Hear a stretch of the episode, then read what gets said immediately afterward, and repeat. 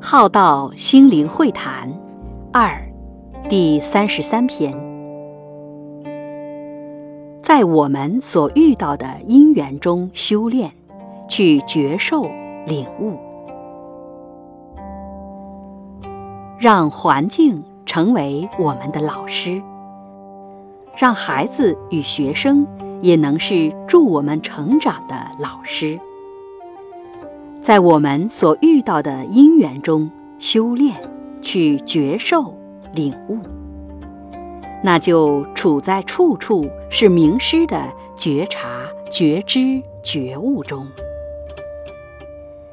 每一个人事物的发生，与一花一叶一景的呈现，都能带来启觉与领悟。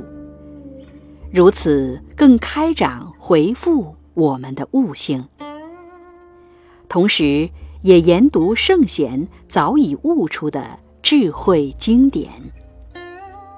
如此，可以有效能、有智慧的修行、成长、提升。